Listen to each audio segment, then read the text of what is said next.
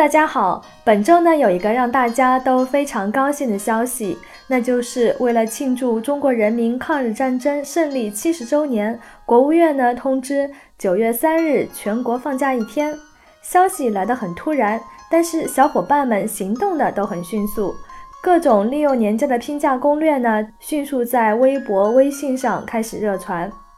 你看啊，九月三日放假，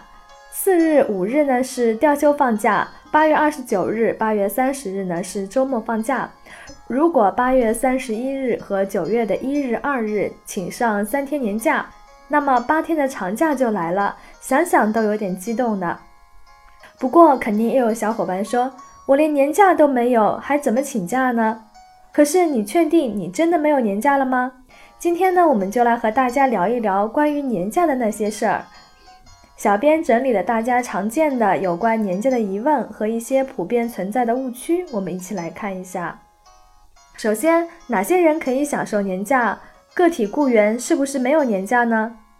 相关政策规定呢，所有机关、团体、企业、事业单位、民办非企业单位、有雇工的个体工商户等单位的职工呢，凡是连续工作一年以上的，都可以享受带薪年假。所以呢，个体雇员也是有年假的，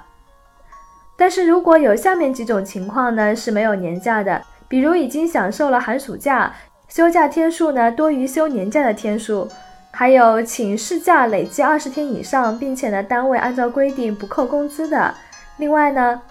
累计工作满一年不满十年的职工，请病假累计两个月以上，累计工作满十年不满二十年的职工，请病假累计三个月以上。累计工作满二十年以上的职工，请病假累计四个月以上的这些情况呢是没有休年假的。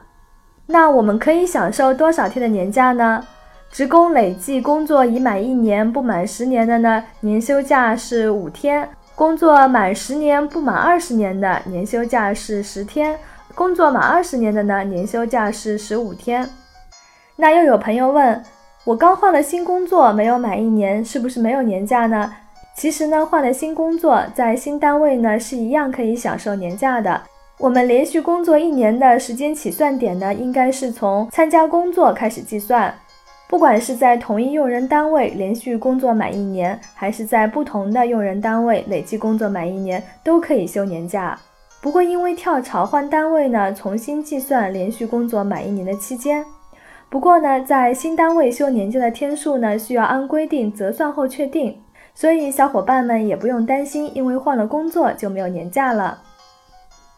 最后呢，肯定还有朋友要问：如果我没有申请休年假，是不是就算自动放弃了？